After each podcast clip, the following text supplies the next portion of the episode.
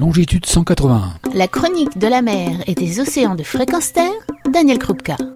Bonjour, je vous propose de retrouver aujourd'hui Thomas Cagnetti, entrepreneur, dirigeant d'une entreprise de distribution de produits de la mer, des poissons certifiés MSC ou labellisés bio. Bonjour Thomas. Bonjour Daniel. Le sujet que nous allons aborder aujourd'hui, ce sont les poissons bio particulièrement, car ils posent problème.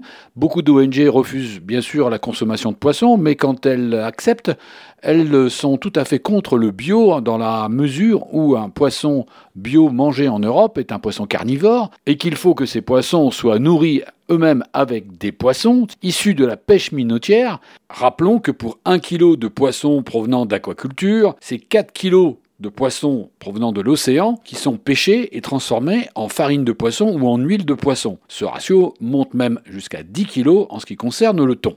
Thomas Canetti, quelle est votre position par rapport à ce problème? Pourquoi vous, qui êtes soucieux de l'environnement, comme on l'a vu dans une chronique précédente, avez choisi de distribuer du poisson d'aquaculture et particulièrement de proposer des produits d'aquaculture bio? Daniel, ravi de vous retrouver et merci de m'accueillir à nouveau. C'est effectivement une question importante, plusieurs façons pour moi d'y répondre. Une façon simple serait de dire que finalement, il y a deux types d'amateurs de poissons, ceux qui vont préférer les poissons sauvages car perçus comme plus naturels, et puis ceux qui vont préférer les, poissons bio car euh, plus contrôlés plus contrôlés parce qu'effectivement un poisson sauvage il vit sa vie, on ne sait pas forcément où il est allé, on ne sait pas forcément ce qu'il a mangé. A priori, il a mangé ce qu'il avait envie de manger et ce qu'il mange depuis des millions d'années, mais on l'a pas contrôlé. Alors que dans, dans, le, dans le bio, euh, on le contrôle. Il y a évidemment d'autres euh, d'autres raisons.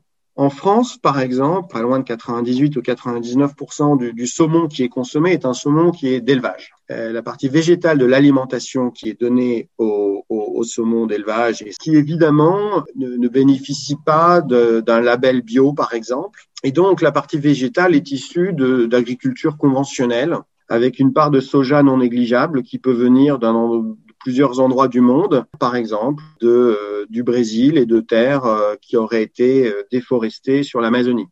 Vous avez mis en, en, exergue la partie animale de l'alimentation. Il ne faut pas oublier que la partie végétale de l'alimentation a aussi un impact très important sur les écosystèmes. Cette agriculture qui va fournir par exemple le soja qui rentrera dans l'alimentation des poissons, si elle n'est pas bio, est désormais assez souvent utilisatrice et consommatrice de pesticides, d'engrais, d'herbicides, évidemment mauvais et pour la santé et, pour l'environnement. Donc, euh, par rapport à l'élevage en général, le bio apporte des réponses cette, cette, entreprise et cette marque euh, Food for Good qui est euh, distribuée dans des réseaux très exigeants, qui sont les réseaux spécialisés bio. Et j'ai vraiment créé cette, euh, cette marque pour apporter une solution aux gens qui savaient pas forcément quel poisson choisir et comment faire, et à qui la proposition végane d'arrêter de manger du poisson ne convenait pas. Moi, j'ai envie, j'avais envie de faire, c'est d'être dans l'optimisme et dans la solution pour construire le monde de demain. Finalement, ce qui nous anime, c'est de sauver le vivant marin, et ça peut paraître paradoxal hein, de dire,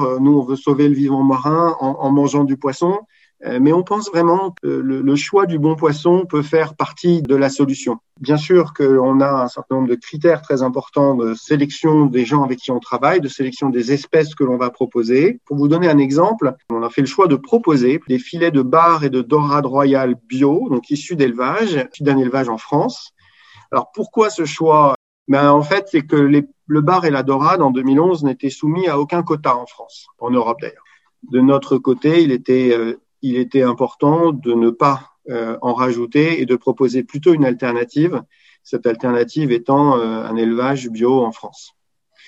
80% en fait du bar et de la dorade en France qui sont consommés sont des bars et dorades d'élevage. Ils viennent d'élevage plutôt intensif en Grèce ou, ou, en Turquie, en Méditerranée. Euh, aussi pour préserver euh, ces espèces dans leur milieu sauvage en l'absence de quotas et donc de contrôle. On préfère l'alternative élevage et on préfère l'alternative élevage bio à l'élevage plus intensif. Il est impossible d'être parfait. Je crois qu'on fait vraiment le maximum de ce que l'on peut pour euh, être le plus exigeant possible. Aucun doute sur votre exigence en matière d'environnement. Complexité de l'aquaculture est telle que je vous propose un autre volet prochainement pour pouvoir l'aborder. À bientôt. Au revoir, merci Daniel. Retrouvez et podcastez cette chronique sur notre site fréquenceterre.com.